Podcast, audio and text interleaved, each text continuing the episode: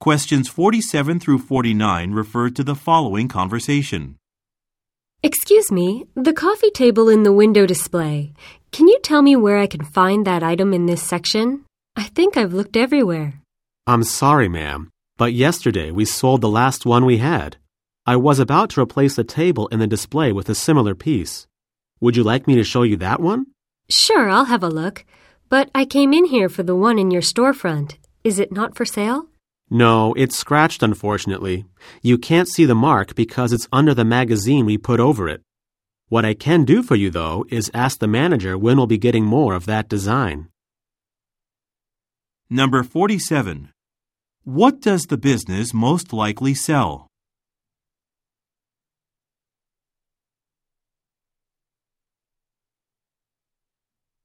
Number 48. According to the man, why is the displayed item not for sale?